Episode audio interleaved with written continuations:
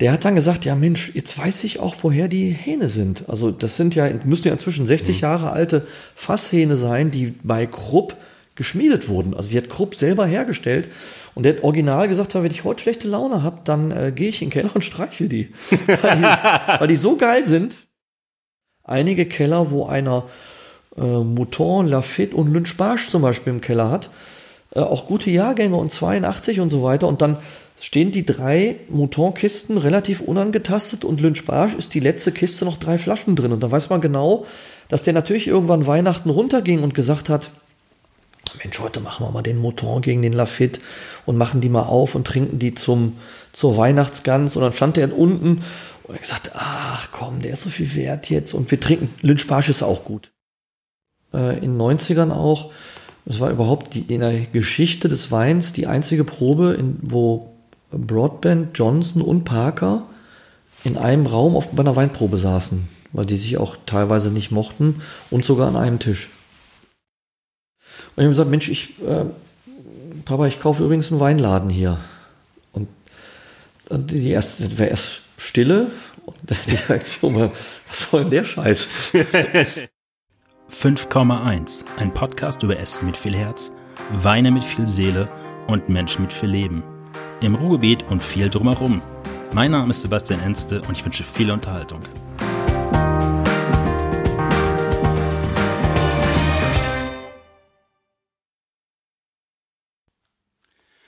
Ich bin in Essen und zwar bin ich in der Weinhandlung Bürgerheim, die es schon seit äh, 1867 gibt. Ja. Und mein heutiger Gesprächspartner ist ähm, Thorsten Görke. Erstmal hallo Thorsten. Hallo, guten Abend. Guten Abend. Ähm, es ist ein Montagabend. Und ähm, Thorsten, welches Bier trinkst du nach einer sehr langen Weinprobe? Stauder. Total äh, regional verankert. Ja klar, natürlich. Ähm, ich habe irgendwo Aber in, in, in, Spanien auch äh, ein spanisches oder in Italien Peroni. Aber das Bier nach der langen Probe muss, muss sein, der Kontrast. Ja, im Ruhrgebiet sowieso. Ja. Ähm, der Weinhandel 1867, ich habe gelesen, einer der ältesten Weinhandel im Ruhrgebiet oder vielleicht sogar mit in Deutschland. Ja. Ja, mit einer langen Tradition, was ja auch verpflichtet. Der ähm, Weinhandel ist, äh, war lange Zeit ja nie in Privatbesitz, sondern gehörte einer Sozietät, einem Verein, ähm, dem 1807 gegründeten Gesellschaftsverein. Das war ja so, dass ähm, nachdem Napoleon geschlagen war ist und in, der Zeit äh, der napoleonischen Kriege ist das Ruhrgebiet zu Preußen gefallen. Und der preußische König hat äh, Beamte hier ins Ruhrgebiet gesandt, die ähm, ja in Zeiten von ähm, Kommunikation findet nur in Briefen statt. Die hochherrschaftlichen Herren gehen nicht in Gaststätten. Und äh, das äh, gesellschaftliche Leben findet in Salons statt, wurde dieser Verein gegründet, um den Zugereisten den Zugang zur Gesellschaft zu ermöglichen und eben auch die Töchter zu verheiraten. Das war ein Club, wo immer nur Wein getrunken wurde, wo Bier sogar teilweise verboten war.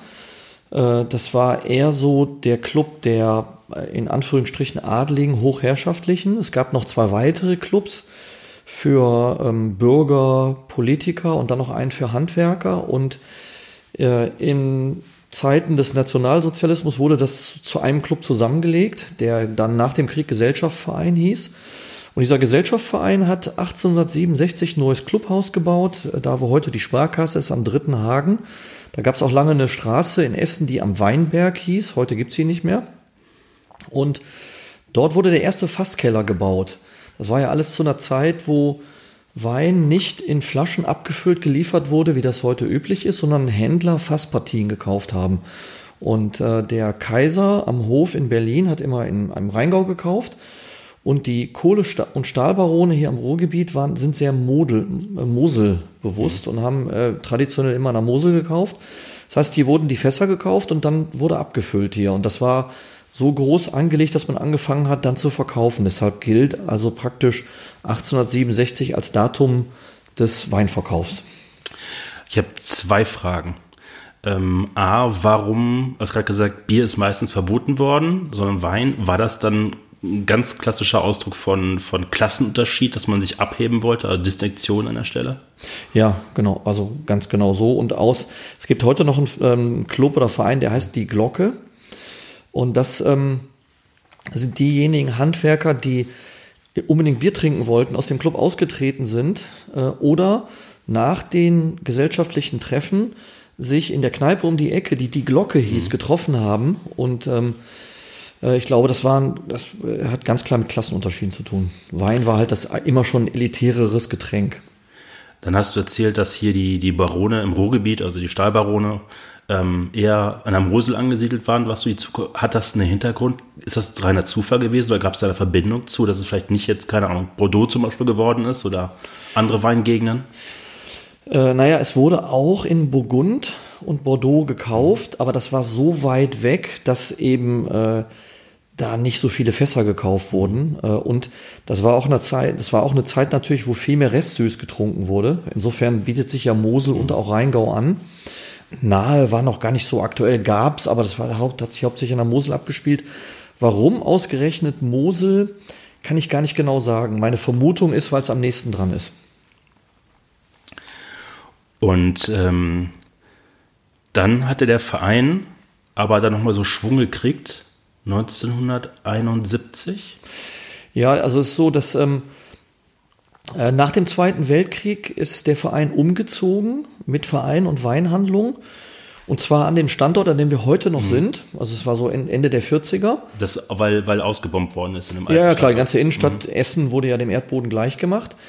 Und hier äh, stand eben die alte Herrhausen-Villa.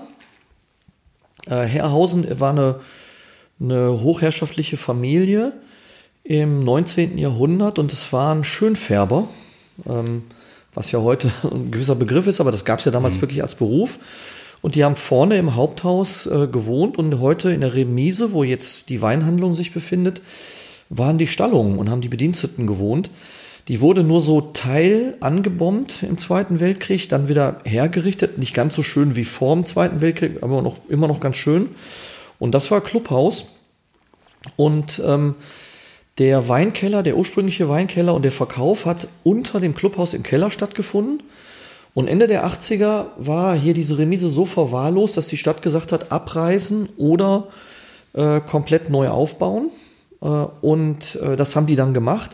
Hinzu kam, dass natürlich irgendwann auch in 80ern Arbeitsplatzbedingungen vorgeschrieben wurden, die da hießen, dass man nicht einfach den ganzen Tag nur im Keller sitzen kann, was ja in 50ern oder nach dem Zweiten Weltkrieg im Aufbau relativ egal war. Und es gibt eben dieses eine große Datum, der 1.1.74, ähm, oder eigentlich noch danach, also an dem Datum wurde der Kruppsche Weinhandel verkauft. Äh, Alfred Krupp hat auch einen eigenen Weinhandel gegründet und zwar in 1880ern. Und ähm, so wie in, sagen wir, mit der Positionierung und mit dem Anspruch, den Krupp damals hatte, wurde, stand tatsächlich Ende der 1880er Jahre in Essen der modernste Fasskeller Europas. Da sind Leute aus Frankreich gekommen, um sich das anzuschauen. Äh, das war angesiedelt da, wo heute das Cinemax ist, äh, vor den Werkstoren. Mhm also da, wo Ikea Cinemax Limbecker Platz ist, da war der Weinkeller lange. Und äh, da gibt es auch im Archiv der Villa Hügel alte Fotos mit Hunderten von Fasskellern, mit äh, Zementtanks für, also geschätzt mal mindestens 2000 Liter.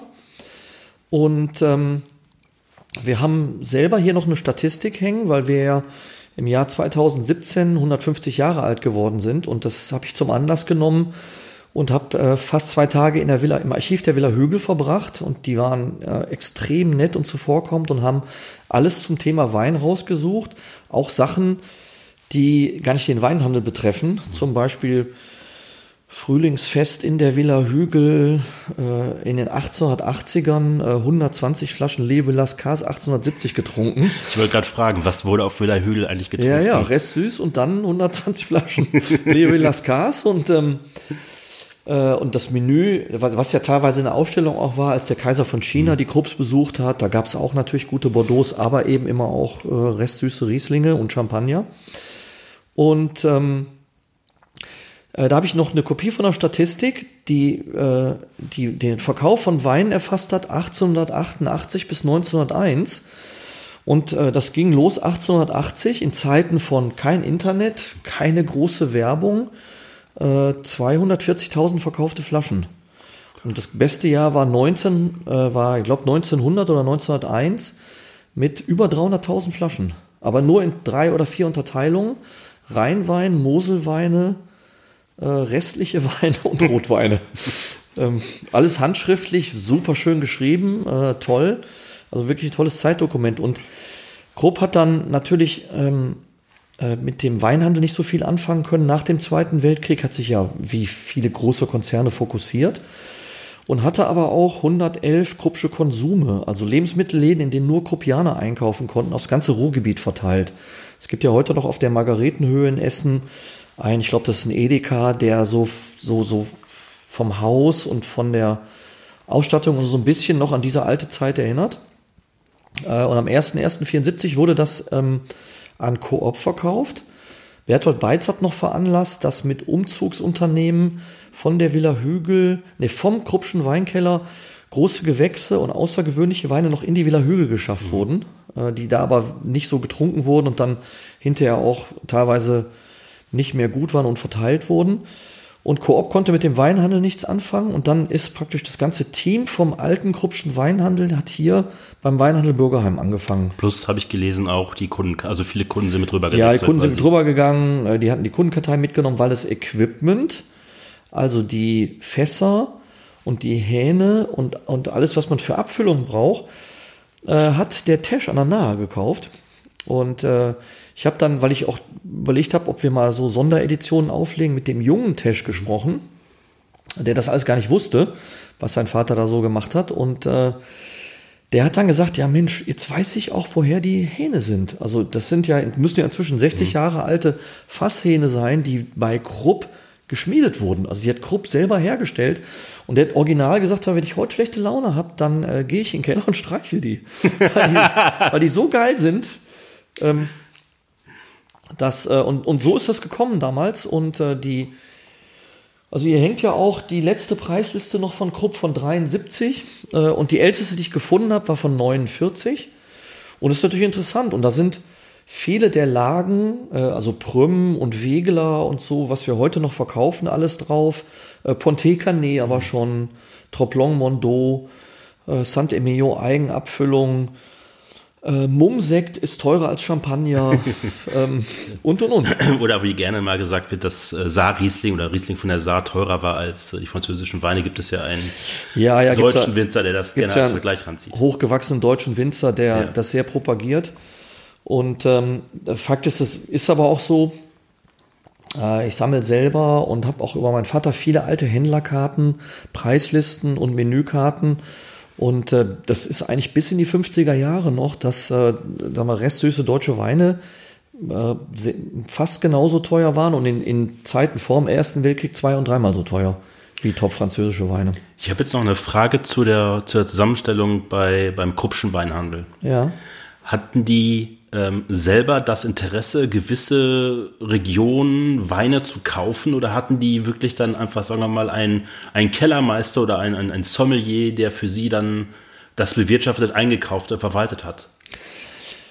Ja, die, ähm, das, das kann ich gar nicht genau sagen. Anhand der Preislisten ist es so, dass der, der absolute Schwerpunkt auf Deutschland lag. Äh, und äh, danach gab es noch französische Weine, also Chablis, vielleicht noch ein Sancerre, Champagner und dann Bordeaux und Burgund. Und ähm, äh, der Rest war eine Kategorie und es waren dann spanische Landweine aus dem Ribera, aber nicht genau was es ist und in Italien genauso. Das war, das spielte hier äh, kaum eine Rolle. Also insofern war das sehr stark deutsch geprägt. Ob da jetzt und wieder eine Strategie dahinter stand, ähm, entzieht sich mir. Also kann Aber ich nicht sagen. Geht so in die Richtung, wie das zum Beispiel die Bayer oder die BASF ja bis heute noch betreibt mit ihren Weinhandlungen. Das heißt, die haben Weine auch eingekauft zum Repräsentieren für gewisse Anlässe, für Vorstände halt auch, um dann die dann ja, dazu ja. zu trinken halt auch. Genau, genau. Es gibt ähm, noch eine Anekdote aus dem Klöckner Weinkeller, der 1989 äh, von Klöckner aufgelöst wurde und ähm, dann hier in den Weinhandel Bürgerheim auch übergegangen ist. Dort hat sich der Klöckner Vorstand mit anderen Vorständen, damals noch Alfred Herrhausen, mhm. großer Banker, bekannter Banker, Banker äh, getroffen und ähm, die haben zwei, drei Tage Weine probiert und wenn denen was geschmeckt hat, unabhängig, äh, sag mal, wie das am Markt positioniert wird, wurden ein, zwei Paletten gekauft. Ähm, und äh, ähm, der Verein hat ja hier bis in die 70er Jahre an der Hohenzollernstraße, also an unserem Standort, äh, Weine abgefüllt. Also unten unser Keller, unser ganzer Parkplatz, wer uns mal besuchen kommt, der ist unterkellert. Und das war früher ein Fasskeller. Und die Altvorderen haben erst sich und dann die Weine abgefüllt.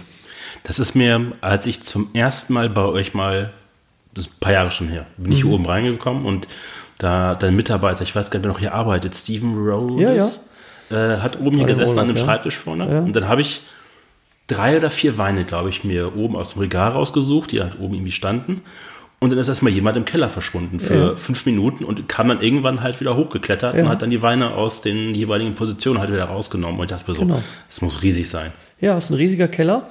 Und es ist tatsächlich heute noch so, dass bis sechs Flaschen wird es hochgebracht und danach gibt es ein, so eine Ausgabeluke. Die ist äh, vorne am Parkplatz, wo die Leute auch parken.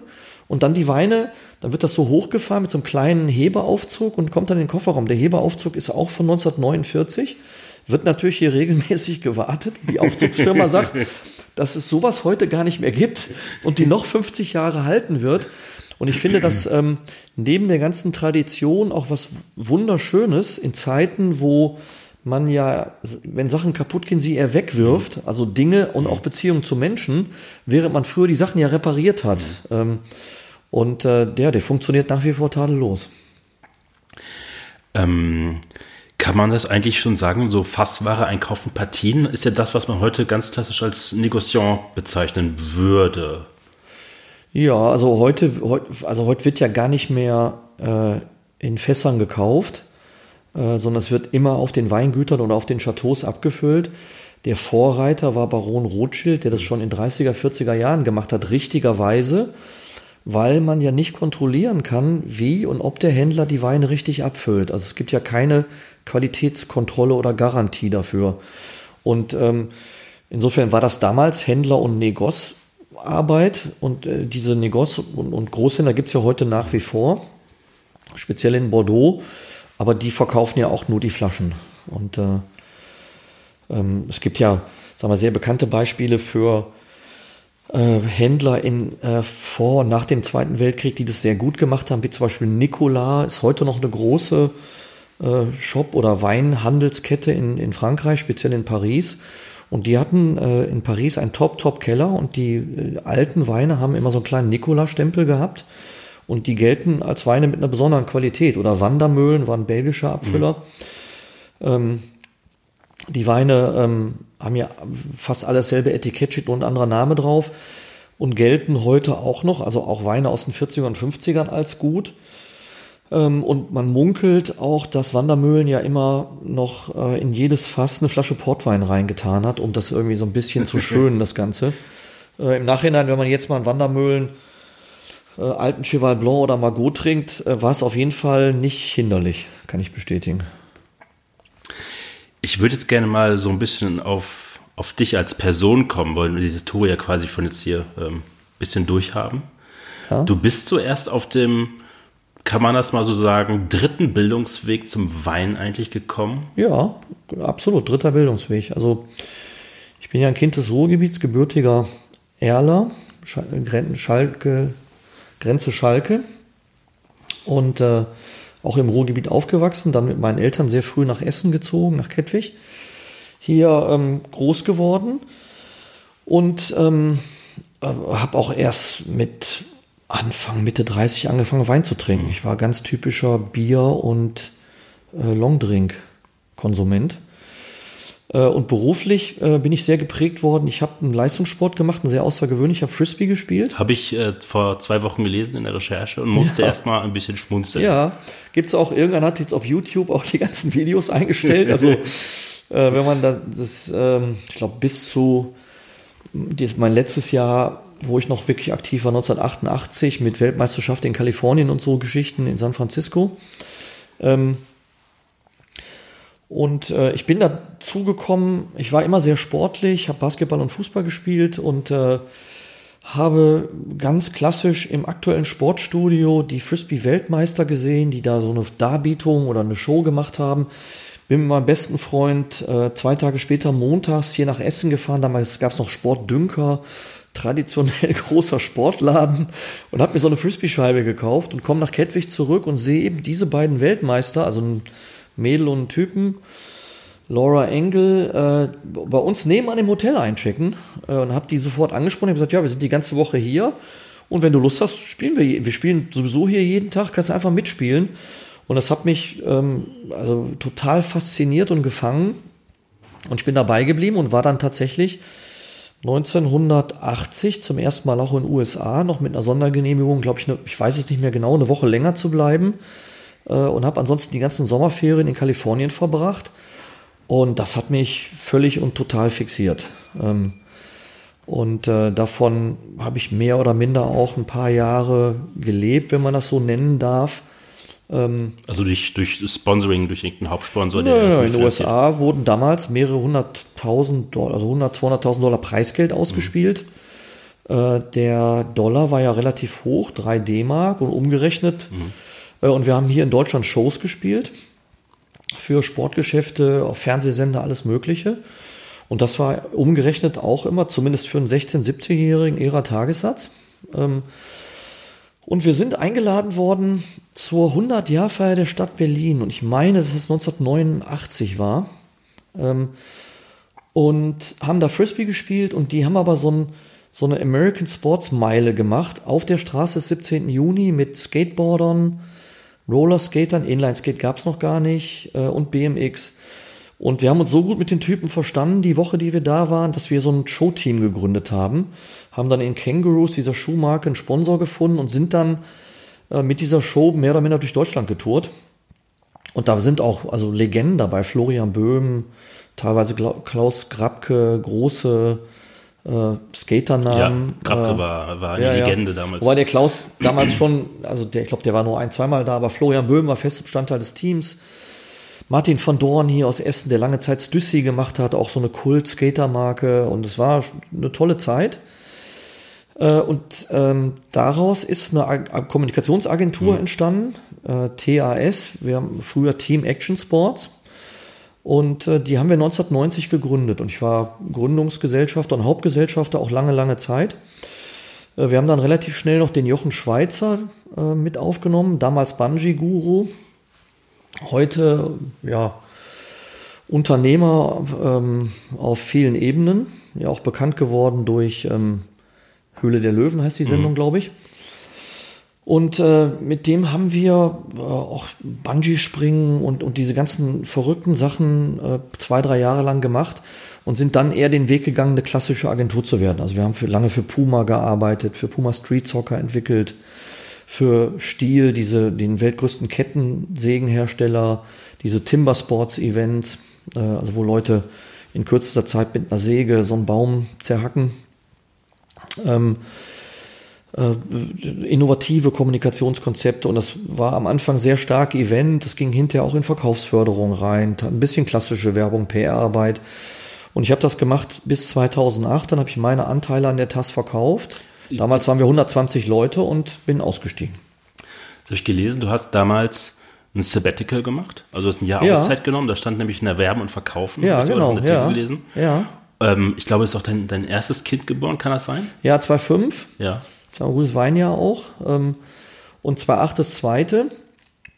Und der Grund war eigentlich, dass durch, äh, sag mal, durch, durch Internet und die ganze Internetwelt sich die Kommunikation drastisch verändert hat. Und, in, und damit auch die, sagen wir, die, die Kommunikationswelt insgesamt. Äh, und wir waren knapp über 100 Leute damals. Äh, das ist schon ein Riesenapparat. Da bist du auch in so einem Hamsterrad drin. Und es ist schwierig, da so ein bisschen rauszukommen. Und ich wollte mir auf der einen Seite die Zeit nehmen, auf der anderen Seite aber auch durchaus vielleicht einen Teil der Agentur mal zu verkaufen, an ein Netzwerk, um eine Anbindung zu haben. Äh, und äh, mein damaliger Gründungspartner hatte andere Interessen und, und so ist das gekommen, dass ich ausgestiegen mhm. bin. Und ähm, äh, ich habe dann aus dem einen Jahr wurden anderthalb Jahre Sabbatical. Ähm, Was hast du in der Zeit gemacht? Ähm, gar nicht mal so viel, ähm, weil die Kinder noch jung waren.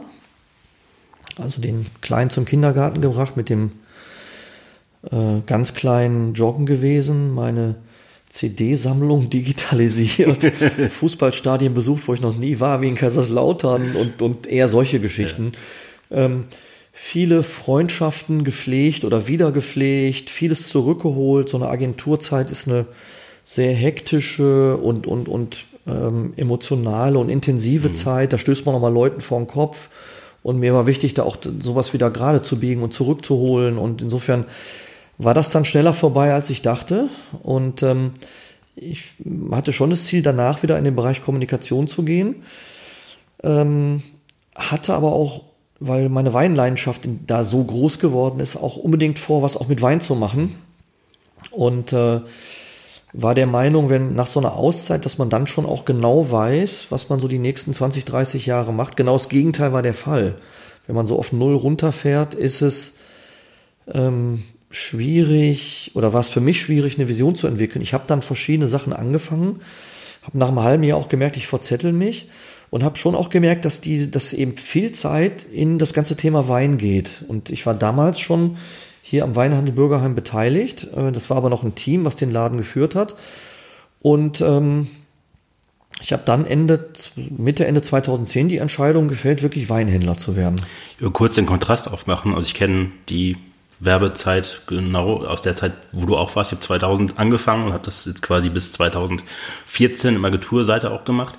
2008 äh, in der Werbung, gerade als, als Führungspersönlichkeit einmal so einen Full Stop zu machen, war damals ja noch gar nicht so gegeben, wie heute die Modelle auch erarbeitet sind. Gerade in der Werbung, wo du halt dann auch mal locker 70, 80 Stunden fährst, ja. dann ein Pitch nach dem anderen, wo dann auch viel von abhängt, also wirtschaftlich meistens ja, von abhängt. Ja, und dann machst du so ein so ein Full Stop an der Stelle und gehst jetzt zu einem Produkt, wo es natürlich auch ein, eine Branche gibt, wo auch Geld verdienen muss, aber mit einem Produkt, was auf totale Langsamkeit eigentlich beruht und viel Natur, also den kompletten Kontrast zu dem Leben, was du davor eigentlich auch gefahren hast, oder? Ja, äh, also das Produkt Wein ist schon äh, ein Produkt, wo man langen Atem haben muss und, und was langsam wächst und sich entwickelt. Der Weinverkauf schon an sich ist ein schnelles Business, mhm. weil man kriegt Sachen angeboten, die super interessant sind, die muss man dann kaufen oder nicht kaufen. Ähm, und wenn äh, neue Sachen wie Entrepreneur in Bordeaux auf den Markt kommen, gilt es auch, sich Zuteilungen, Allokationen zu sichern. Ähm, und äh, ja, wir, sind ja neben, also wir verkaufen ja tolle Weine ab 5 Euro äh, und gehen, haben eine Riesenrange von, von Weinen zwischen 5 und 15 Euro und haben aber auch sehr viel Premium-Weine, die alleine durch ihren Preis an Klientel gehen, was man durchaus als wohlhabend bezeichnen kann. Und äh, da ist auch entsprechender Service gefragt und der endet eben nicht um 18 Uhr und der endet auch nicht freitagsabends oder so, sondern das muss man dann schon mit voller Leidenschaft leben. Und das ist eben nicht nur der Wein verkaufen, sondern Weinproben veranstalten, Weinreisen organisieren. Und das ist sehr, sehr vielfältig. Aber insofern ist es durchaus vergleichbar auch ähm, mit dem Agenturbusiness. Nicht ganz so. Im Agenturbusiness gibt es neue Pitches, neue Projekte, neue Kunden, neue Themen. Und im Weinbereich gibt es natürlich auch immer neue Winzer, es tut sich was, es gibt neue Regionen, es kommen neue Sachen auf. Als ich hier angefangen habe, hat noch kein Mensch über Orange gesprochen ich und so weiter. Ich ne? fragen, als du dann entschlossen hast, das läuft ja, glaube ich, also bist du Geschäftsführer und Gesellschafter. Das genau. heißt, du hast dann Anteile irgendwie mit oder wie funktioniert das Konstrukt? Ich habe jetzt zunächst Anteile erworben mhm. und dann peu à peu den Weinhandel komplett übernommen. Als du dann hier angefangen hast, wo hast du dann angefangen, das Sortiment umzubauen, zu gestalten, einen Schwerpunkt zu legen? Na, ich habe äh, dadurch, dass ich hier am Anfang nicht drin war, lief das ja erstmal ein Jahr und ich habe das beobachtet. Und ähm, ähm, die, also es gab immer ein großes Bordeaux-Sortiment, äh, teilweise auch mit gewissen Auswüchsen. Ich weiß noch, wir hatten, ich glaube, 120 Flaschen Chateau Pavis 2001, was natürlich eine etwas kleinere Weine an unserer Größenordnung nicht braucht. Wir hatten aber auch alte Vega Sicilia Magnums aus den 70ern und äh, gleichzeitig aber auch australische Weine von 1998, die vergessen wurden zu verkaufen. Und ich weiß gar nicht, ob die noch als Kochwein geeignet waren. Und insofern ähm, äh, ist hinterher die, also nach einem Jahr die Reise schon dahin gegangen, äh, Weine zu verkaufen, die eine Geschichte haben, unabhängig vom Preis. Ähm, und mit den Schwerpunkten eigentlich der alten Welt, also Deutschland, Frankreich und dann Italien, Spanien ähm, und nicht jede Mode mitzumachen. Äh, und das bedingt aber auch, dass wir, sagen wir, vielleicht von den Weinhandlungen in Essen und im Ruhrgebiet eher die sind, die ein gesetzteres Klientel hat, äh, wo nicht so, so viel junge Wilde einkaufen. Insofern ist bei uns Orange Wein auch nicht so ein großes Thema. Zum, also mal als ein Beispiel. Wenn man bei euch so durch die Preisliste durchschaut, würde ich ganz klassisch sagen, also gerade mit, euer, mit euren Raritätenwein, gerade Bordeaux-lastig, das ist, glaube ich, ein Standpfeiler wahrscheinlich bei euch. Ja. Ähm, das kam aus Eigeninteresse bei dir, dass du angefangen hast, dann ähm, da auch, sagen wir mal, irgendwo rumzurecherchieren, wo man noch Flaschen aus irgendwelchen Kellerauflösungen aufkaufen kann. Ja. Ähm, ich erinnere, ich springe spring jetzt gerade ja. kurz nochmal in, in der Region. Wir hatten ja gerade darüber gesprochen. Ähm, wir hatten vor ein paar Monaten ja diesen Weinstammtisch Ruhrgebiet und hatten Rioja als Thema. Und da hast du ja ähm, 1928 Federico, er, Paternina, genau, Federico mit reingegeben. Und der kam ja, glaube ich, aus einer Weinkellerauflösung in Belgien, die du gemacht hast. Ne, in Denia, bei Valencia. Äh, da ist äh, jemand äh, verstorben, der da sein Sommerhaus hatte und ansonsten auch in der Schweiz gewohnt hat, lange Wein gesammelt hat. Und äh, die Erbengemeinschaft äh, hat in der, will in der Menge nicht so viel alte Weine trinken. Also als Beispiel, da sind auch drin, oder wir haben da rausgeholt, äh, 1950 Imperial CVNE, auch großer Rioja, 90 Flaschen. Ähm, und, und äh, solche Mengen. Und äh, äh, dann äh, sind wir nach Denia runter und haben das da zusammengepackt, äh, per Spedition hier hochgeschifft und es liegt jetzt hier in Essen im Keller, genau, ja, ja. Wie findet man, also du hast irgendwo, habe ich gelesen, dass Belgien ganz starken Anteil hat, dass viele solcher Keller dort aufgelöst werden, weil es dort viele Keller gibt, die, ja. gibt es das, ist da historisch irgendwie eine Strömung oder ein Fluss, warum das in Belgien gerade so stark ist? Ja, das ist in, in, das ist in Frankreich sowieso so. Nur, dass in Frankreich viele dieser Keller in Frankreich bleiben äh, und in Belgien sehr stark und teilweise in Holland und in der Schweiz. Ähm, weil die äh, Belgier, sagen wir, neben, also die eigentlich das, die frankophilsten waren äh, und dort immer dadurch, äh, also auch französisch, eher französisch gekocht äh, und dann auch so französischer Wein getrunken wurde, also mehr als in Deutschland noch. Und in der Schweiz ist es aber ähnlich. In der Schweiz, die Keller gehen aber auch nicht raus. Und ähm, in Zeiten der Klassifizierung in Bordeaux, also 1855, wo, wo sich solche Traditionen begründet haben, sind Weine aus dem Médoc, also links von Bordeaux Richtung Meer, Richtung, wo die Gironde in, in den Atlantik fließt, sind ja die großen Weingüter in Pauillac, Saint-Julien und Saint-Estèphe, also Mouton, Lafitte, Latour und so weiter. Das sind eher Weine, die über den Seeweg nach England und Amerika gegangen sind, während Weine aus Saint-Emilion und Pomerol, was ungefähr 45 Kilometer von Bordeaux weg ist, auf der anderen Seite so weit weg waren und es war so eine bäuerliche Gegend, dass die Leute das nicht mit der Kutsche nach ähm, Bordeaux geschleppt haben, sondern den ganz langen Kutschweg durch Frankreich durch bis nach Belgien. Deshalb sind zum Beispiel die belgischen Keller heute voll von Pomerols und mhm. Saint-Emilions oder viel mehr als andere Weine. Auch große Medocs, aber eben viel Cheval Blanc und Petrus und sowas. Wie findet man sowas? Also ich habe immer das Gefühl, wir leben mittlerweile in einer Welt, wo eigentlich alles schon erforscht, ergründet und äh, nicht mehr ist. Aber so mehr ich jetzt auch mit dem Podcast durch die, durch die Gegend wandere, ähm, sehe ich und merke ich viel mehr, dass es auch in Düsseldorf noch massig Weine in irgendwelchen Kellern noch gibt, die mal irgendwann eingekauft worden sind. Aber trotzdem muss man ja irgendwie, sagen wir mal, ein Trüffelschwein unter vielen, weil es gibt ja viele andere, die das ja auch betreiben, sein, um zu wissen, das ist ein guter Keller, der, das ist gut gelagert worden, das ist auch alles äh, so super Zeug. Wie, wie findet ihr sowas? Naja, es ist, das ist natürlich jetzt so, also da muss ich ein bisschen ausholen, als ähm, ich den Laden übernommen habe und entschieden habe, hier fest reinzugehen, waren natürlich viele Kommunikationskollegen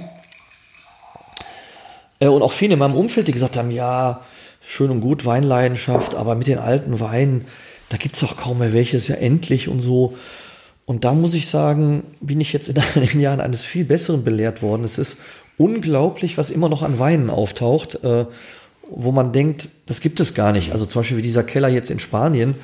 Wenn mir vor zehn Jahren gesagt hätte, 1950 hat einer 100 Flaschen im Keller, hätte ich gesagt, gibt's kaum. Oder äh, noch andere Beispiele ein Händlerkollege aus Süddeutschland hat ja einen Keller gehoben, da hat einer 40 Jahre nur Haute Briand gesammelt.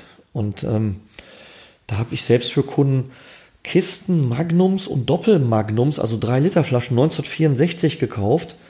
Ähm, der hatte als Höhepunkt von eigentlich dem heute, wo man sagt, das ist heute der beste Jahrgang, der Jahrgang Briand schlechthin, 1989, 600 Flaschen, eine Palette. Warum trinken das die Menschen nicht mehr? Ähm, die haben das schon getrunken. Aber, aber, die Menge war so. Aber die Menge war so hoch. äh, und im Nachhinein ist es natürlich auch so, dass es vom finanziellen Invest ja das Beste hätte, mhm. was er war, was er hätte machen können. Denn äh, Wein und gerade diese Top-Premium-Weine sind ja vom Index her, wenn man das auf die letzten 20 Jahre betrachtet, viel stärker gestiegen als äh, Börsenindexe oder sogar Gold. Wein hat also vom Index her alles geschlagen. Wenn man jetzt die, sagen wir mal, Top 10, 20, 30 Weine nimmt. Ne? Und ähm, ähm, hinzu kommt, dass natürlich durch die, die, die Zeiten haben sich ja sehr geändert. Die Zeiten heute sind ja so, ja, wie soll ich das sagen oder soll ich das beschreiben? Ähm, dass das einzige Konstante heute ist ja die Unkonstante. Äh, das war ja früher nicht so. Äh, früher war ja, wenn man bei der Deutschen Bank war, war das ein Job fürs Leben. Äh, die Deutsche Bank ist immer noch ein Top-Top-Unternehmen, aber es, die Jobgarantie so an sich gibt es nicht mehr. Und das kann auch gar kein Unternehmen mehr leisten heutzutage. Das war jetzt nur ein Beispiel. Ähm, und früher waren die Zeiten anders und die Generation der Leute, die in 70er, 80er Jahren angefangen haben, Wein zu sammeln, als es aufkam, war natürlich eine Generation, die noch geprägt wurde durch den Zweiten Weltkrieg, durch Entbehrungen. Ähm, jeder im Ruhrgebiet kennt das. Also immer, wenn ich noch mit 20, 22 meine Oma besucht hat, die mir von Butter mitgegeben. und äh, so, weil das einfach so, äh, das können wir ja. Und da, da, da schmunzelt man heute drüber, aber wir können das ja nicht nachempfinden, weil wir die Zeiten so nicht erlebt haben. Und das steckt in den Menschen drin. Und ich habe einige Keller, wo einer äh, Mouton, Lafitte und Lynch zum Beispiel im Keller hat. Äh, auch gute Jahrgänge und 82 und so weiter. Und dann stehen die drei Mouton-Kisten relativ unangetastet und Lynch Barsch ist die letzte Kiste noch drei Flaschen drin. Und da weiß man genau, dass der natürlich irgendwann Weihnachten runterging und gesagt hat, Mensch, heute machen wir mal den Mouton gegen den Lafitte und machen die mal auf und trinken die zum, zur Weihnachtsgans. Und dann stand der unten und er gesagt, ach komm, der ist so viel wert jetzt. Und wir trinken, Lynch Barsch ist auch gut.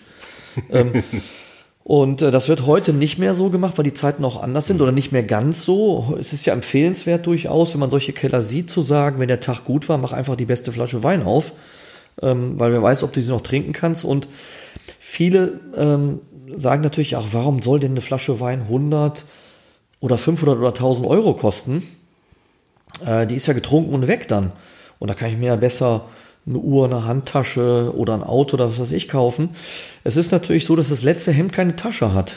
Äh, das ist jetzt natürlich sehr stark aus der Philosophie eines Weinenthusiasten. Und was man mitnimmt, sind ja die Erlebnisse und die Erlebnisse mit Menschen.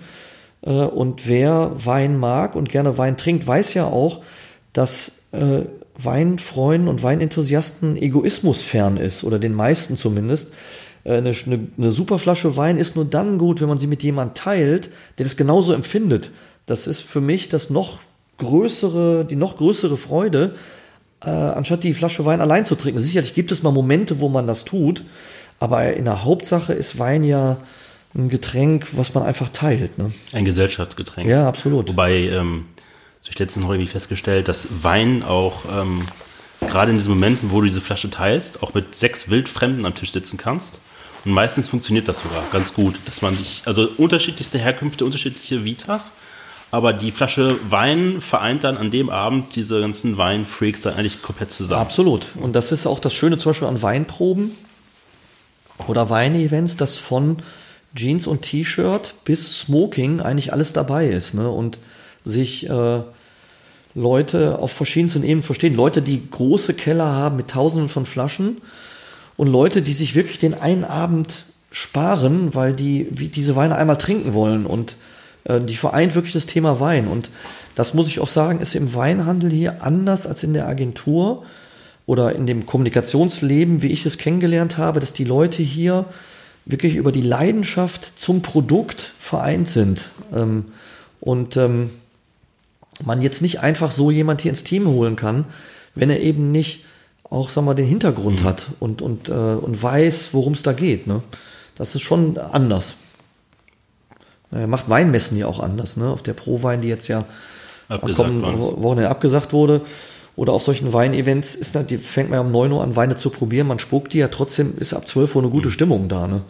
Ist anders als auf. Ein bisschen was geht ja immer rein. Ja, dabei, ja, ne? das, das ist, ja eine andere Stimmung als auf einer Druckmesse oder eine Messe, wo Baumaschinen vertrieben werden. Abends kommt dann auch immer das Bier, also die alten ja, Brauereien. Weil es gerade so aktuell ist und mir die, mir die Frage irgendwie gerade eingefallen ist. Glaubst du, dass so ein Ausfall der Pro-Wein und etlicher anderer Weinmessen, die jetzt durch Corona einfach abgesagt worden sind, dass das für Winzer wie auch den Händler ein katastrophales Ereignis ist? Ja, katastrophal mag ich noch nicht abzuschätzen, aber es ist auf jeden Fall, hat es einen Einfluss auf das Geschäft. Die, ähm, ich meine, die, die Weine werden ja sowieso verkauft und wir haben hier bestimmte Stammweingüter, die wir auch weiter verkaufen werden, ob wir jetzt die Weine äh, auf der Prowein probiert haben oder nicht. Es gibt allerdings, sagen wir mal, das alles, für uns ist die Prowein eine tolle Messe, weil sie in, ist die größte Weinmesse der Welt, muss man vielleicht noch dazu mhm. sagen. Hat äh, vielen Weinmessen in Frankreich den Rang abgelaufen, ist perfekt und, und sehr professionell organisiert und hat für uns den Vorteil, wir wohnen 20 Minuten weg und können halt drei Tage lang auch Neuentdeckungen machen ähm, und können uns ein bestimmtes Land vornehmen. Wir haben zum Beispiel vor zwei Jahren einen tollen neuen kleinen äh, Winzer von der Loire, der einen tollen Sancerre macht, entdeckt. Und es geht eben, indem man 20, 30 Sancerres relativ schnell probieren kann und sich eine Meinung machen kann. Klar kann ich jetzt auch an die Loire fahren, aber ähm, das ist natürlich auch schön. Aber so viel Zeit hat man dann tatsächlich im Alltagsleben nicht. Und dafür äh, ist, das, das wird schon wegfallen äh, und das ist ein bisschen schade. Aber das Weingeschäft wird weitergehen, also davon bin ich überzeugt. Und äh, ich muss auch sagen, dass wir das schon merken, weil wir diese Premium-Weine teilweise auch nach Asien verkaufen und das stockt natürlich und viele internationale Händler, mit denen wir auch zusammenarbeiten und so wie wir selber sind natürlich auch ein Ticken vorsichtiger, ne, wo man sagt, komm, hier ist ein Lot von 120 tollen Bordeaux-Flaschen, das kauft man jetzt mal, weil man weiß, dass man es verkauft kriegt. Da ist man natürlich heute vorsichtiger auch. Ne? Wie gliedert sich eigentlich euer Klientel hier? Ich habe immer das Gefühl, dass so von außen meine Wahrnehmung, ah, der ganze Bordeaux-Bereich, wie du es gerade schon angesprochen hast, ganz stark auch Asiaten. Also du bist ja sehr oft, glaube ich, in Asien, habe ja. ich das Gefühl. Und dann wahrscheinlich hier ein paar lokale Gastronomen, die man noch mit beliefert, oder? Nee, das ist in der Haupt, das sind Gastronomen, aber in der Hauptsache sind es Privatkunden. Und es sind sehr viele Privatkunden aus dem Ruhrgebiet. Ähm, auch Leute, die ähm, jetzt, also man, und es gibt ja schon ab 30, also es gibt gute Bordeaux ab 15 Euro, aber in der Liga 30 bis 50 Euro gibt es schon, was ja auch viel Geld ist für eine Flasche Wein, gibt es sehr, sehr gute Bordeaux. Äh, und auch eben, wenn es preislich ein bisschen höher geht, sind es sehr viele Leute aus der Region hier, auch jüngere Leute, die vielleicht über äh, Italien angefangen haben oder erst angefangen haben, spanische Weine zu trinken und dann, nachdem sie drei, vier Jahre in dem Thema oder fünf Jahre in dem Thema drin waren, Bordeaux entdeckt haben, die, hat das, die das auch geflasht hat und die heute jetzt gar nicht Anfang, Mitte 50 oder 60 sind, sondern jünger und anfangen Spaß an Bordeaux zu haben. Ansonsten viele Kunden in Deutschland, also in, wir haben in Frankfurt viele Kunden in Hamburg, in München, im Europa, äh, Belgien, Holland äh, bis Monaco runter. Monaco auch relativ viel und danach auch international. Und es sind schon, ist schon ein sehr verschiedenes Klientel. Ne? Also ähm, wir haben einige Kunden in China, äh, aber der Großteil der Kunden ist tatsächlich hier in der Region. Ich habe es irgendwo gelesen, ich glaube, es war irgendein Watz-Artikel, dass ihr Iron Maiden noch irgendwie sozusagen last minute irgendeine gefragt, äh, gefragte Flasche Wein für die besorgt haben. Ich weiß auch nicht mehr, was es war. Stand, glaube ich, nicht mal im Artikel drin. Ja, es ist so, dadurch, dass wir angefangen haben damit, ähm, und das war ja sehr eingeschlafen und man muss vielleicht auch sagen, dass natürlich hier in den, also in dem Laden, im Weinhandel Bürgerheim, in 70er und 80er Jahren viel Entrepreneur mhm. verkauft wurde, zu Zeiten, wo eine Flasche 82 Motor Rothschild 60 D-Mark gekostet hat, was 1983, als sie verkauft wurde, sehr viel Geld war. aber die Flasche kostet ja heute 1500 Euro und das ist im Verhältnis überproportional viel mehr Geld. Also was ich damit sagen will, Bordeaux war bezahlbar. Die Leute haben Bordeaux entdeckt. Es gab einen Weinjournalisten, Robert Parker, der Anfang der 80er angefangen hat, so ein Bewertungssystem einzuführen. Es war skalierbar. Sowas gefällt den Deutschen ja sowieso. Und die Leute haben angefangen zu sammeln und insofern liegen auch hier im Ruhrgebiet noch, also in unserem alten Kundenklientel liegen noch äh, Lagen, liegen viele Keller. Mhm. Äh, auch erstaunliche Sachen. Wir haben hier in Essen vor drei Jahren einen Keller gehoben, da hat einer fast nur Chateau Giscourt, ist ein tolles, kleineres Chateau, heute noch sehr bezahlbar aus Margot. Und da lagen 300, 400 Flaschen Giscourt, alle Jahrgänge durch. Und, äh, und so, so, so äh, war das hier eine große Tradition. Und ähm, ja, wo, was war eigentlich die Frage jetzt? Ähm, ich erzähle und erzähle. alles gut. Ähm, die Geschichte mit Iron Maiden. Ah, mit Iron Maiden, genau. Und das hat dazu geführt, dass wir hier so ein Anlaufpunkt geworden sind. Wenn immer einer irgendwas sucht, sagen auch andere Weinhändler, Mensch, ihr müsst zum, also habe ich nicht. Wenn überhaupt das einer hier hat, dann hat der Weinhandel Bürgerheim und das. Oder der, oder einer sucht spezielles Geburtsjahr oder so, dann werden wir schon automatisch empfohlen weil wir ja vielleicht auch zu anderen Weinhändlern gar nicht so ein Mitbewerber sind. Und dann rief eben die Königspilsner Arena, heißt sie heute, glaube ich, in Oberhausen an. Äh, Iron Maiden hat ein Konzert gegeben. Die kommen ja auch mit dem eigenen Flieger. Ne? Mhm. Also Bruce Dickinson ist, glaube ich, Pilot. Pilot und die ja. fliegt seinen eigenen, seine eigene 747. Sieht man ja ab und zu auch über Düsseldorf landen mit, mit Iron Maiden Logo und so. Und dann kriegen, kriegen die halt in der Arena die Setlist und das, was sie so bereitstellen müssen. Und äh, für die, die es nicht wissen, Künstler haben dann so Eigenarten, dass sie Obst haben wollen oder ganz bestimmte Getränkemarken oder ein ganz bestimmtes Essen und so weiter. Und auf der Liste für Iron Main stand eben Montrachet. Und dann wusste ich gar nicht, was es ist. Dann rief die ja an und sagte, ja, äh, wir brauchen jetzt Montrachet. Sag ich, ja, aber Sie wissen schon, so eine Fl also Flasche Montrachet, das ist eine Einzellage in Burgund, ist schon relativ teuer. Es gibt Pouligny Montrachet mhm. und Chassagne Montrachet, also Unterlagen, die deutlich günstiger sind. Und ähm, ja, warten Sie mal, ich muss mich mal schlau machen und so. Und da sind, wurde dann hinterher auch geliefert. Also nicht viel Flaschen, mhm. aber ähm, das ist so ein, ja, also lustiges Beispiel, ne? wie, wie ähm, welche Auswüchse das haben kann. Ne? Ich mache mal kurz ähm, so eine Klammer drunter, weil sie mir eingefallen ist. Ich habe Peter Jakob, ich weiß nicht, ob du ihn kennst, angehender ist Master of Weinstudent, Weinakademiker, wohnt in Dortmund. Bin ich, glaube ich, auf Facebook befreundet, ja. aber kenne ich nicht persönlich. Wie wir alle immer alle ja. auf Facebook befreundet sind. Und ähm, ich habe mit denen eine sehr, sehr lange Sendung gemacht. Wir haben uns dabei fünf Flaschen Wein reingedübelt. Das, das geht, glaube ich, dreieinhalb Stunden oder so. Ja. Ähm, und wir haben über das Ruhrgebiet gesprochen. Und äh, er kommt aus Sindelfingen, also seine Familie kommt aus Sindelfingen. Und dann haben wir so festgestellt, oder er hat es da behauptet, dass in so Weinregionen sagen wir mal, der offene Horizont für Weine viel, viel enger ist, weil man meistens nur das trinkt, was aus dem eigenen Dorf dort kommt und dann ja. gar nicht im Nachbardorf kaufen ja. geht. Ja. Und dass dann solche Regionen wie, sagen wir mal, London oder so, die keinen eigenen Wein haben, oder jetzt sagen wir mal hier das Ruhrgebiet, viel, viel offener sind dafür, sich ähm, verschiedenste Weine und auch Stile zu beschaffen, weil man gar nicht so dieses Nischendenken oder regionale Denken für seine Weinregion eigentlich hat. Das stimmt, das ist so. Ähm, in Burgund trinken die nur Burgund, äh, machen das auch so, was ja gut ist, weil es sehr traditionell geblieben ist und in den 70er Jahren nicht wie in Bordeaux Chemie eingesetzt wurde. Ähm, sind die bei ihren Traditionen geblieben und in kleinen Dörfern in Deutschland, in der Pfalz äh, und an der Mosel ist es nach wie vor auch so. Und ähm, teilweise engstirnig. Und die Zahlen besagen das aber auch, zum Beispiel Österreich. Ähm, 85, 85 Prozent der österreichischen Weine bleiben in Österreich und werden dort konsumiert und nur 20 Prozent exportiert. Also das, was wir alles haben, ist nur ein ganz kleiner Teil. Äh, die trinken ihr eigenes Zeug. Ja? Ist so.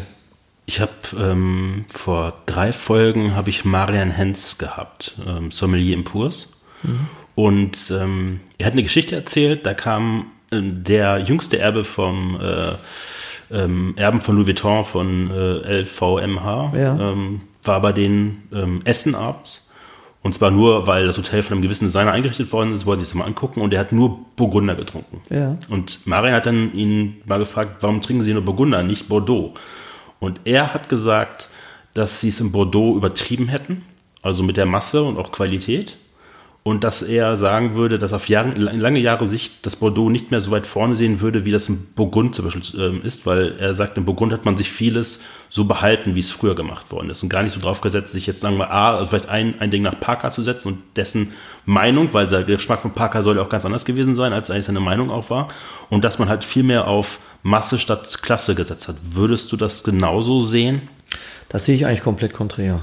Ähm, Im äh, Burgund, äh, also Burgund, Burgund ich, mag, ich mag Bordeaux und Burgund. Äh, Pinot Noir und die Bordeaux Cuvées sind tolle Weine. Aber ich finde, dass das Burgund viel übertriebener ist. Ähm, dass äh, Weine aus Lagen in Poligny Montrachet, die immer 20 Euro gekostet haben, heute 500, 600 Euro kosten, weil eben die, die Menge so gering ist. Äh, und im Vergleich finde ich auch, dass Weine wie Romani Conti, die in viele, viele tausend Euro gehen, viel zu überzogen sind. Und ich finde das im Verhältnis überzogener. Auch wenn ich die Preisentwicklung sehe, ich sehe oft die alten Rechnungen, dann sind die Burgunder die viel, viel teureren Weine im Vergleich zu den Bordeaux. Und ähm, es ist sicherlich so, dass äh, der, das ist auch ein Unterschied im Weinmachen. Also ein Winzer in Burgund hat Parzellen, wo er vielleicht fünf, sechs, maximal 10.000 Flaschen macht, während die großen Chateaus in Bordeaux 300.000, 400.000 Flaschen machen, weil das ganz anders angelegt war, auch für einen anderen Konsum.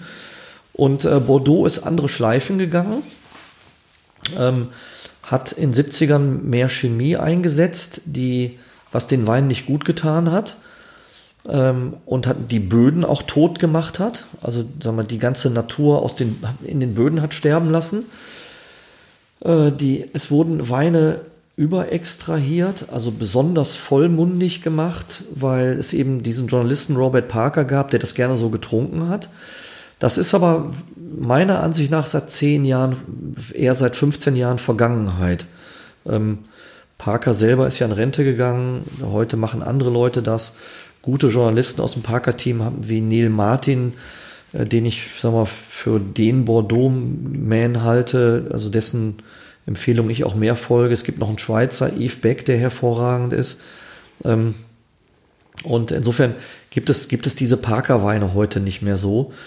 Und ganz im Gegenteil, ähm, Chateaus wie Troplong Mondo, die lange Weine gemacht haben, die 15, 15,5 Prozent schwer sind, also sehr vollmundig, äh, gehen heute aufgrund der Lagen, auch weil die eben diese tollen Lagen haben, mit einem neuen Weinmacher, der von Cos Estonel gekommen mhm. ist, wieder zurück zu Weinen, die einfach bekömmlicher sind, eine andere Säure haben. Und, ähm, ähm, und ich glaube, dass heute in Bordeaux die Weine so gemacht werden oder großteils so gemacht werden wie vor 100, 150 Jahren, so wie es im Burgund auch mhm. immer war. Es wird bei den Top-Weinen viel, viel weniger Chemie und, und Pestizide und so weiter eingesetzt. Ähm, und ähm, es wird natürlich tendenziell mehr Show drum gemacht, äh, viel mehr Show als im Burgund, äh, weil man auch, das war schon immer so, Bordeaux hat viel mehr Vermarktung gemacht, man musste auch viel mehr Weine verkaufen. Und hinzu kommt, dass Bordeaux mit die größte Weinregion in Frankreich sowieso, aber auch in Europa ist. Ähm, und diese Top 150 Weingüter sind vielleicht, ich, ich, ich weiß in Zahlen nicht genau, ich würde tippen, 20 Prozent des gesamten Bordeaux-Marktes. Und der Großteil der Bordeaux-Weine wird ja für 1 Euro, 1,50 Euro den Liter verkauft und findet seinen Platz in Discountern. Äh, von Flaschenanzahlen wird da der Großteil verkauft. Insofern, und da wird, wenn ich natürlich einen Wein machen muss, ob in Italien, Spanien oder Frankreich, der hinterher im Supermarkt 2 Euro kostet, äh, dann äh, kann ich natürlich nicht mehr von Hand pflücken. Da muss ich sehr maschinell arbeiten und dann muss ich in einem sehr verregneten Sommer hier und da auch durchaus Chemie einsetzen. Mhm. das, das, das bleibt einfach nicht und das müssen sich die Menschen, die so einen 2-Euro-Wein kaufen, bewusst sein. Ich sage nicht, dass es ein schlechtes Produkt ist, ist ja auch Alkohol drin und äh, schmeckt teilweise auch, aber das ist einfach anders produziert. Und äh, insofern muss man aber auch klar sagen, dass wir hier zwei Arten von Wein verkaufen. Wein zu einem guten Preis-Leistungs-Verhältnis. Und das kann ein 5-Euro-Wein sein, es kann aber auch ein 30-Euro-Wein sein, der einfach mit so viel Präzision und per Hand gemacht wurde, dass es erstaunlich ist, dass man überhaupt das für den Preis verkaufen kann. Und dann verkaufen wir Wein als Luxusgut. Und Luxusgut, dafür wird immer so viel bezahlt, wie die Menschen meinen, dass es wert ist. Äh, und gerade LMVH ist ja ein gutes Beispiel. Chateau Cheval Blanc ist ein Wein, der zu LMVH gehört. Und das ist ein Luxuswein. Ähm, ganz klar. Ich würde mal kurz nochmal ins Ruhrgebiet zurückkehren thematisch. Ähm, ich habe mich jetzt so mit Tibor Werzel zum Beispiel unterhalten oder Philipp Diergard und ein paar anderen Leuten ähm, aus dem Ruhrgebiet, auch privat jetzt nicht im Podcast, halt generell. Merkst du, dass hier eine gewisse junge Generation, ich sag mal so zwischen 25 und 35, offener und anders mit Wein und Kulinarik oder anderen Stellenwert dafür erkennt, als es vielleicht noch davor passiert ist? Also ich habe versuche es rauszulesen, dass es sowas wie so einen leichten Wandel gibt. Ja, den gibt es ganz klar. Also wenn ich das vergleiche, also vielleicht mit vor zehn Jahren, weiß ich nicht, weil für mich hat es schon vor 15 Jahren begonnen. Äh, für, für, mich war zum Beispiel auch das Kulturhauptstadtjahr 2010 nochmal, also man, das war ein Zeichen, was diesen Wandel auch so nach außen getragen hat, der schon längst stattgefunden hat. Aber wenn ich es vergleiche mit vor 20 oder vor 30 Jahren, sagen wir, mit Zeiten, wo ich vielleicht Anfang, Mitte 20 war, wo Wein überhaupt gar kein Thema war. Und wenn ich das sehe, wie heute Menschen und vor allen Dingen äh, Männer und junge Frauen damit umgehen, äh, dann ist das ein eindeutiger Wandel. Also auch Zugenuss, äh, Natürlich auch in einem Preis-Leistungs-Verhältnis wird viel selber gekocht. Äh, es werden dafür Weine ausgesucht. Leute interessieren sich, Weinproben. Es finden ja viele Weinproben in der Region statt von Händlern, Restaurants und unterschiedlicher Couleur, bis dass die Winzer selber kommen. Und dort sieht man jetzt heute ein sehr gemischtes Publikum. Also ganz junge und ganz alte. Und, ähm, und hier kommen auch oft jüngere Leute rein, die extrem fachkundig sind, die sich gut auskennen und äh, wo man immer wieder überrascht ist. Und äh, ich habe jetzt am Samstag noch eine junge Dame getroffen, die ist 27, hat jetzt äh, hier aus Essen, hat, äh, ist auf dem Weg zum, noch weit weg, aber zum Master of Wine hat das WSDE 3 gemacht jetzt und äh, sowas hätte es alles vor 15 Jahren nicht gegeben. Mhm. Also dazu muss man sagen, es ist eine Weinprüfung Stufe 3, wo man schon eine ganze Menge wissen und erkennen muss und um die zu bestehen, ähm, da muss, muss man schon tiefer in Wein drin sein. Das macht man nicht einfach so. Aber ihr würdet euch jetzt nicht der, der, der Mode heraus, äh, keine Ahnung, 20 Positionen Jura, Naturwein ins Regal stellen, nur um auf diesen Zug mit aufzuspringen. Nee, nee, wir sowieso nicht. Ähm, der, der Weinladen hier ist eher ein traditioneller. Und ich finde, wir reden ja jetzt ganz viel über Wein und man redet sowieso viel über Wein. Wein hat aber nur zwei Aspekte. Schmeckt und schmeckt mhm. nicht. Und ähm, mir, haben, mir persönlich haben zum Beispiel viele dieser Orange-Weine nicht geschmeckt. Ich habe mich natürlich damit beschäftigt. Ich finde das auch extrem spannend. Ich war auch auf den entsprechenden Messen natürlich oder auf den Events sind es ja mehr als Messen. Und mir haben einfach ein Großteil der Weine nicht geschmeckt. Und jetzt fragt man ja, was heißt denn schmeckt und nicht schmeckt? Für mich muss ein Wein Trinkfluss haben. Mhm.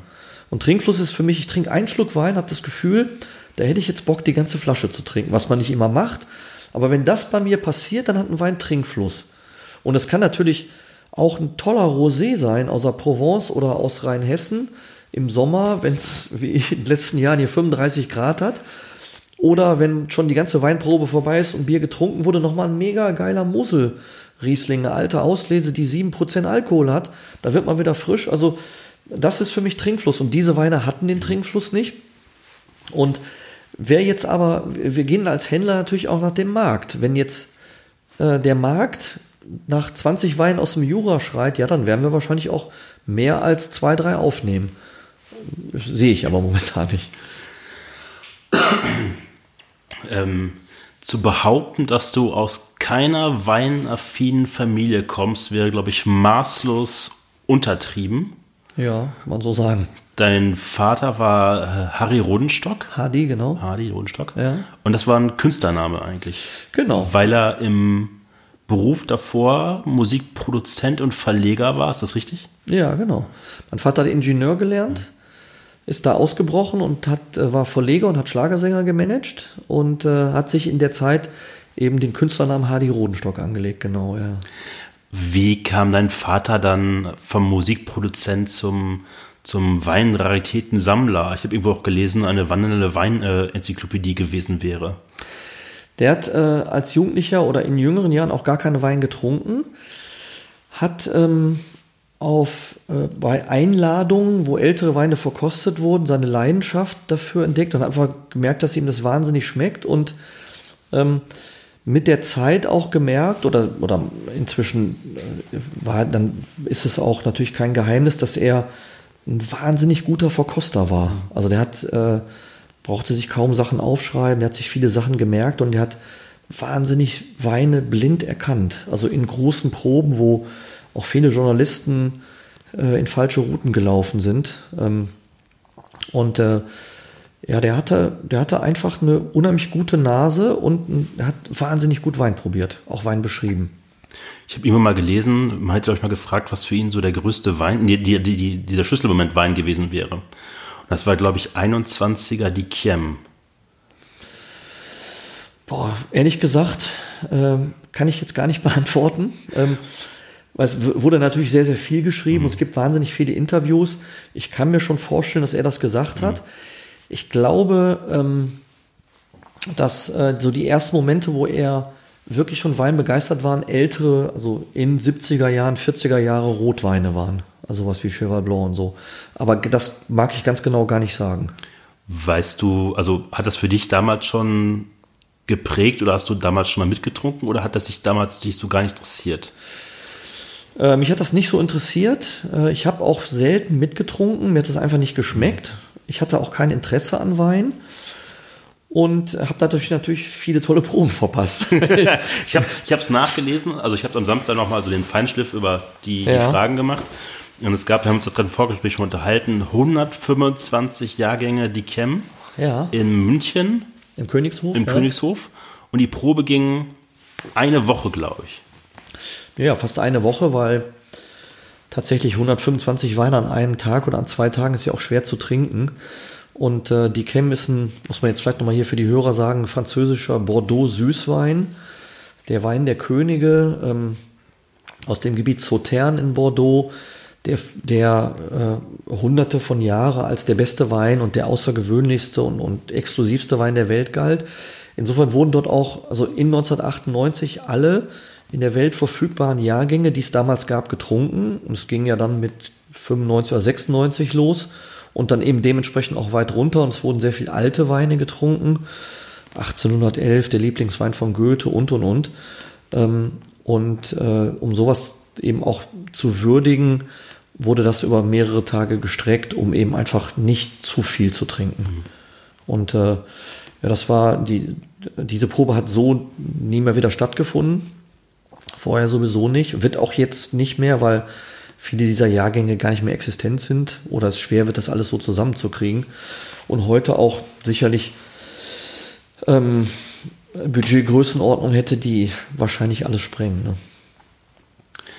Ich ähm, erinnere dich nochmal kurz, weil wir so langsam aufs letzte, letzte Drittel des Podcasts reingehen, nochmal auf die Nominierungsfrage. Ich habe es dir im Vorgespräch einmal kurz gesagt. Muss keine Person aus dem Wein- oder ja. Gastronomie sein kann oder aus dem Ruhrgebiet oder auch nicht, das ist vollkommen egal. Also ich habe ja, ich habe schon auch, jemand. Gut, ich habe auch äh, bis, also Ziereisen zum Beispiel Peter Jakob nominiert. Also das, ah, okay. Also solche Geschichten. Ja. Ähm, irgendwann ja, war ja. mal überraschen gleich. Es wird, geht, wird, ganz anders. ich bin sehr gespannt. Ähm, jetzt nochmal auf deinen Vater zurückzukommen.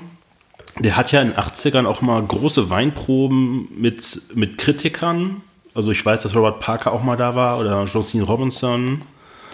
Oder wer war denn noch? Ich habe so genau, der, der, Broadband war auch da zwischendurch. Ja, es gibt, gab eine Probe äh, in den 90ern auch.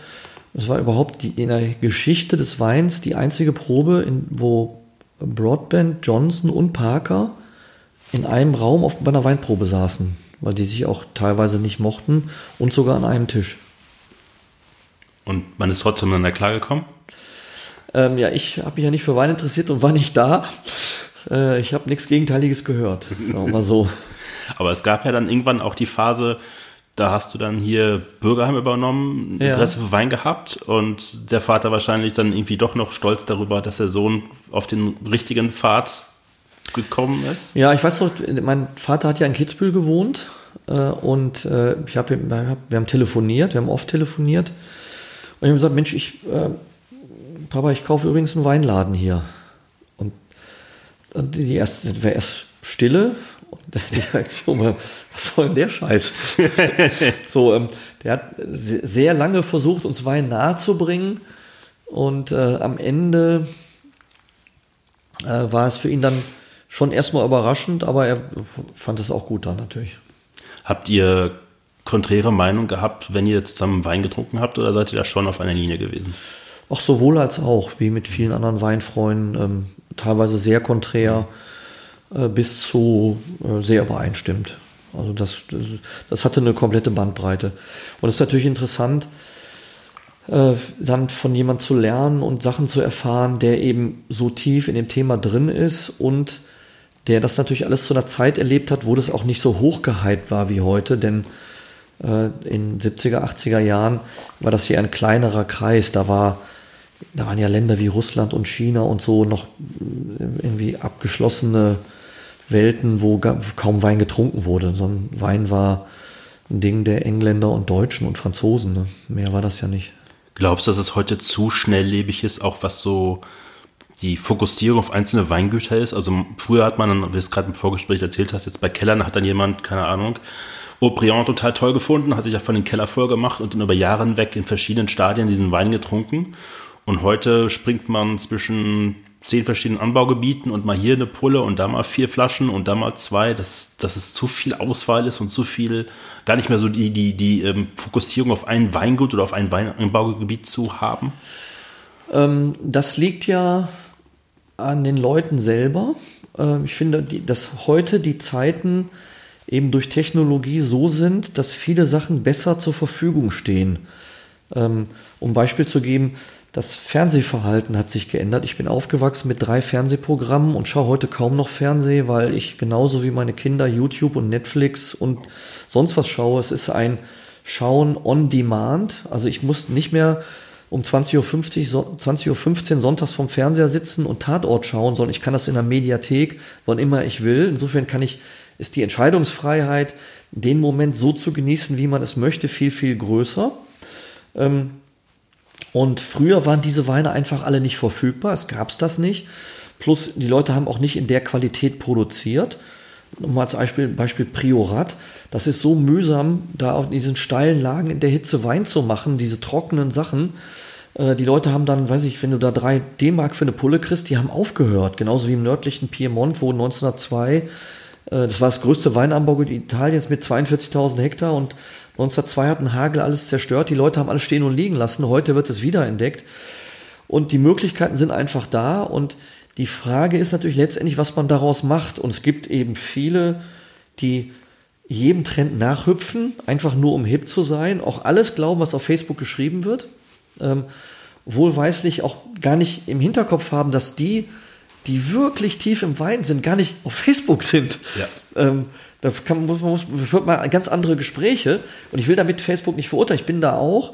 Und es gibt tolle und interessante Diskussionen. Ähm, aber es gibt, und es, die Frage ist immer, was, was man selber daraus macht. Und da kann ich jedem nur, der jetzt zuhört, auf den Weg geben, äh, danach zu gucken, was schmeckt, was schmeckt nicht äh, und gucken, wo das Herz hängt und die Leidenschaft und sich dafür einen Ticken mehr zu interessieren. Trotzdem aber immer zu schauen, was links und rechts ist. Ne? Und dann gibt es natürlich Etikettentrinker. Und, aber die gab es immer schon. Mhm.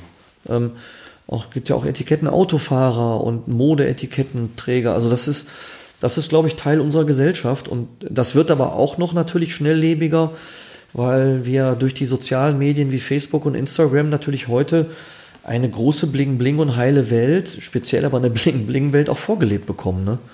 Peter Jakob hat mal, ähm, es ging, wir haben uns darüber unterhalten, es ging darüber, dass man früher vielleicht einen Weinhändler hatte oder vielleicht einen, einen Versandhändler irgendwie, wo man Katalog was bestellt hat und der hat für ein Jahr sozusagen ein Programm schon vorzusammengestellt und ja. beraten.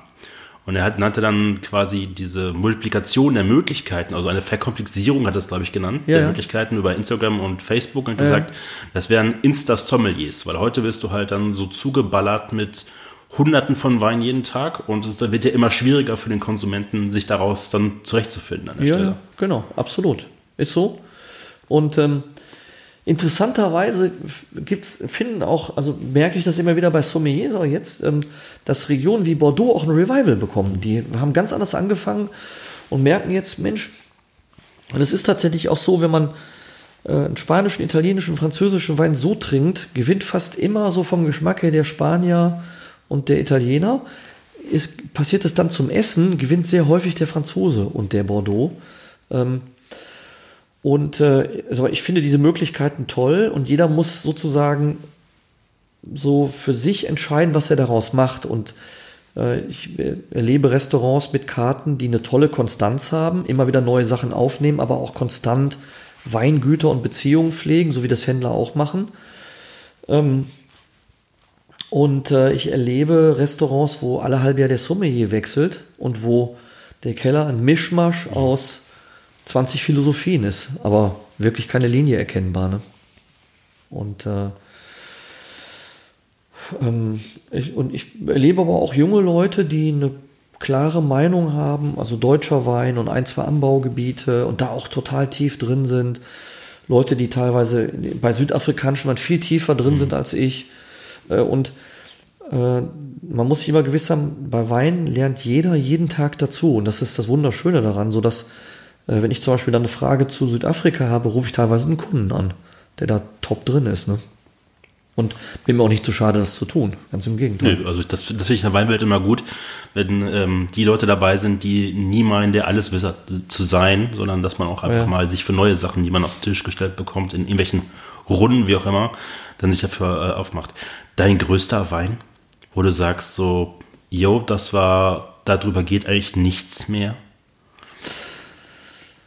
Ja, das waren mehrere in verschiedenen Momenten. Das ist nicht nur der Wein, sondern der Wein mit, mhm. auch gepaart mit dem Moment. Ähm, meine Weinerweckung hatte ich tatsächlich Mitte, Ende der 90er nach einem sehr stressigen Umzug hier in Hessen. Und äh, da saß ich total fertig auf dem Sofa und habe eine Flasche 1995 Petit Église getrunken, Zweitwein von l'Église Cliné. Und da hat mir zum ersten Mal Wein richtig, richtig geschmeckt. Ähm, und ansonsten gibt es verschiedene Momente. Äh, ich war jetzt gerade ähm, im Januar äh, in Asien in Urlaub und habe äh, auf Phuket am Strand äh, einen, bei einem fantastischen thailändischen Essen einen Sonnenuntergang mit einem tollen Prüm-Kabinett erlebt. Sowas ist, ist für mich ein großer Moment. Ähm, es gibt viele Weinmomente, wenn man eben so Flaschen aufmacht. Wir hatten auch eben eine, so, eine, so eine Altweinprobe und da war der Höhepunkt eine 61er Magnum Chateau Latour. Und wenn die dann gut und frisch ist, ist es, ist sowas ist ein großer Moment für mich. Muss ich gerade dazu ergänzen. Ähm, ich habe eine Folge mit Philipp Kutsch gemacht. Ah, okay. Und er hat exakt diesen Wein als den Wein seines Lebens äh, ja. bezeichnet. Ja, ist mit Sicherheit einer der ganz großen Weine äh, und auch einer meiner großen Weinmomente. Äh, und ein, ein, ganz großer ist auch, ich habe ähm, auf einer Probe meines Vaters ähm, ein 1947 und 45 mit Mouton aus Großflaschen trinken können. Und 47 war schon, da war ich noch nicht so drin oder war so am Beginn einer großen Leidenschaft und da war 1947 schon ein irrer, irrer Wein und da war ich der Meinung, das ist nicht zu toppen.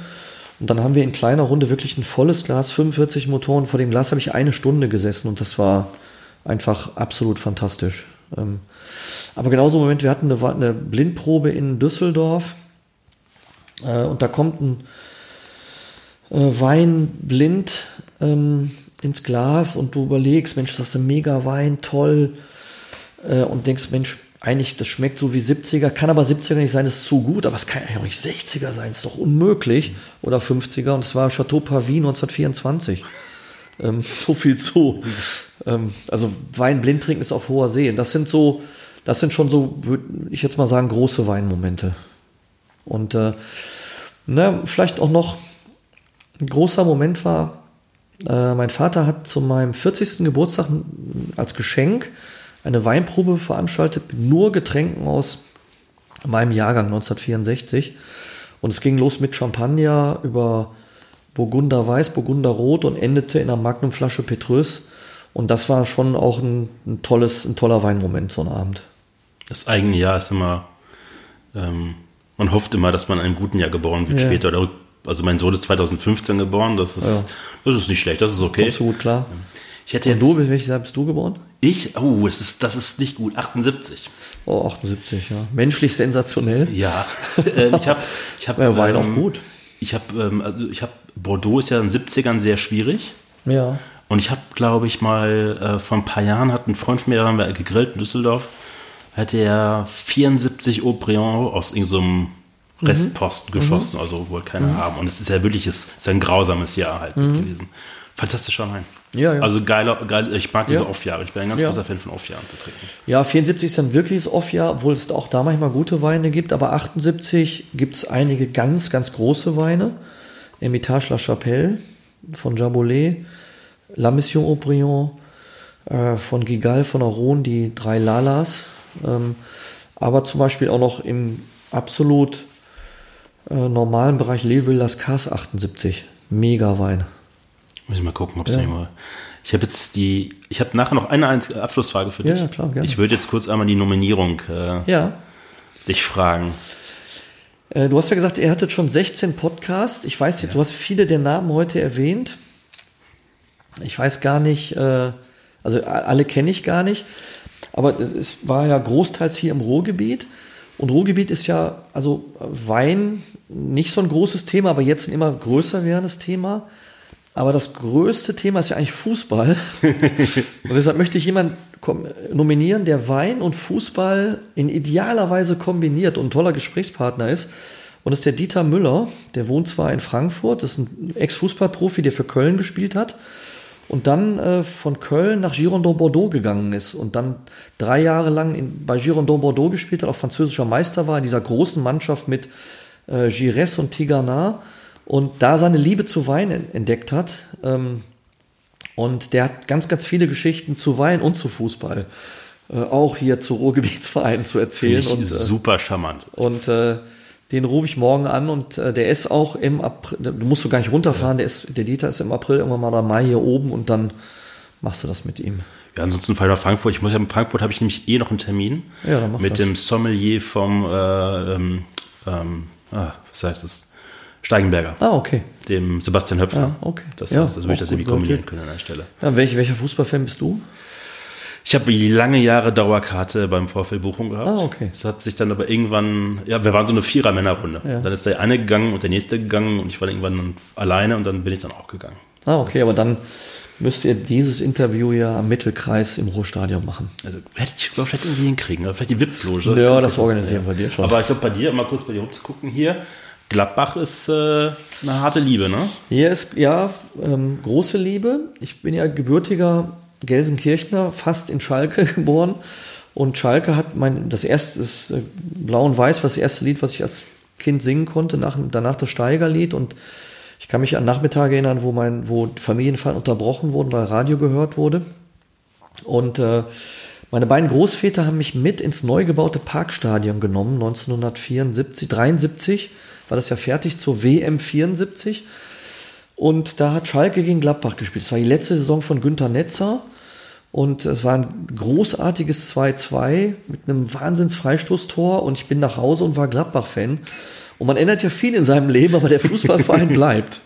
Und ja, deshalb ist heute eine große Liebe zur Borussia da. Ja, ja. Das ist interessant. Ich habe äh, vor drei Wochen oder vier Wochen habe ich mit dem Tom Gavlik äh, einen Podcast gemacht, den kennst du wahrscheinlich nicht. Nee. Der hat äh, zwei Trinkhallen, eine in Bochum, eine in Gelsenkirchen, aber so moderne, neu gemachte Trinkhallen mit Craft Beer und all Spannend, so ja. Solai und sowas halt. Und er hat gesagt, er wäre geborener Schalker. Also man würde das was auch nicht mehr ablegen, man legt ja auch sowas nicht mehr ab. Und äh, der hat übrigens, genau das- deswegen musste ich gerade ein bisschen schmunzeln, über das äh, Kulturhauptstadtjahr 2010 gen- exakt das gleiche gesagt. Über diese Einigung, dass dort erst dieser Wandel gekommen wäre. Und ich würde jetzt dann auch quasi zur Abschlussfrage überleiten. Wir haben jetzt so am Anfang die ganze Historie, sagen wir mal, des Weinruhrgebiets äh, mit der Stadt Essen und den Konzernen hier gesagt. Was wünschst du dem Ruhrgebiet des Weines für die Zukunft? Okay, also ich wünsche im Ruhrgebiet erstmal die blau-weiße deutsche Meisterschaft. Seit 50 Jahren verwehrt, das wünsche ich wirklich. Und ähm, ansonsten wünsche ich mir mal ähm, ein Weinevent durchs ganze Ruhrgebiet, wo jede Stadt eine Region darstellt. Also Essen, Frankreich und Dortmund, Spanien und man so ein paar Tage durchs ganze Ruhrgebiet fährt. Äh, und ansonsten äh, allgemein, dass es so wach bleibt, wie es jetzt ist, dass es, dass die Leute so neugierig bleiben, äh, auch so mutig bleiben, noch mutiger werden, auch Gastrokonzepte zu eröffnen, äh, neben diesen vielen Burgerbuden und Streetfood und all den Sachen, die da passieren, die ich extrem spannend finde. Und äh, und eigentlich, dass, dass, eigentlich, dass viel dieser Offenheit bleibt und auch weitergetragen wird, dass äh, ja, so wie das Ruhrgebiet eben auch ist, weil wir eben immer viel Zugereiste hatten, dass man viel teilt und viel Leidenschaft weitergibt. Und das, finde ich, merkt man hier auch äh, bei jüngeren Leuten, bei Wein ganz, ganz stark. Und ähm, ja, und dass in 20 Jahren die Menschen sagen, das ist keine reine Bierregion, das wird es immer bleiben, aber das Ruhrgebiet steht genauso für Wein. Vielen Dank für deine Zeit und äh, für diesen Einblick. Danke. Danke.